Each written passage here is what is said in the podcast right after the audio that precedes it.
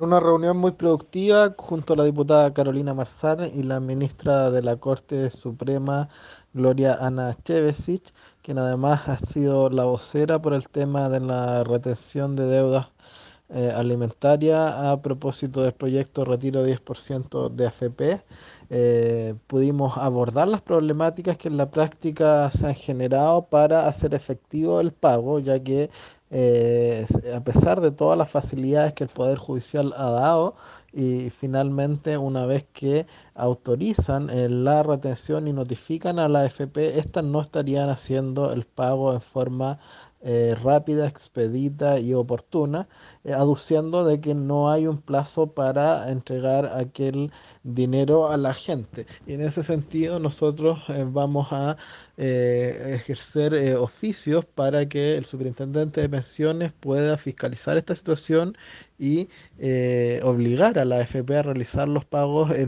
una vez que estén efectivamente notificados por parte del Poder Judicial y al mismo tiempo vamos a trabajar indicaciones en los proyectos.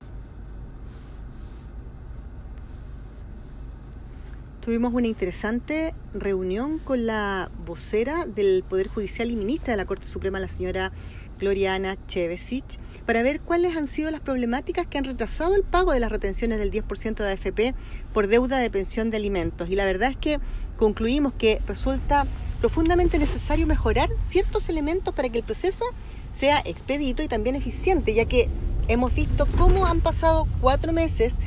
y la gran mayoría de las causas que solicitaron la retención no, no han sido pagadas. Los tribunales de familia han sufrido, nos comenta, un aumento de la carga en un 1.800%, la que da cuenta también de que debemos perfeccionar el proceso y agilizar ciertos trámites,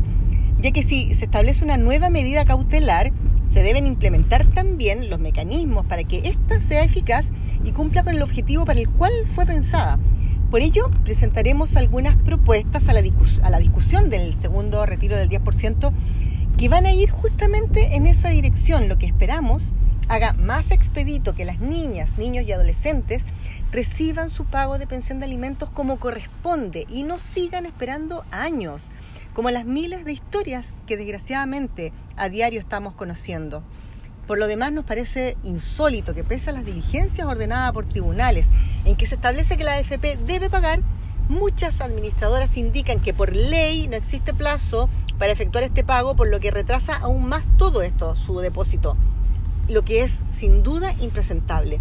Tenemos que evitar nuevamente el martirio de quienes perciben alimentos de pasar por una burocracia innecesaria y tediosa que solo contribuye a reiterar la experiencia que viven día a día por esta expresión de violencia económica que se materializa en el no pago de pensión de alimentos. No podemos cometer los mismos errores en este segundo retiro que se está viendo en la Cámara. Entonces, vamos a presentar todas las indicaciones que sean necesarias para que los problemas que se han suscitado no vuelvan a ocurrir.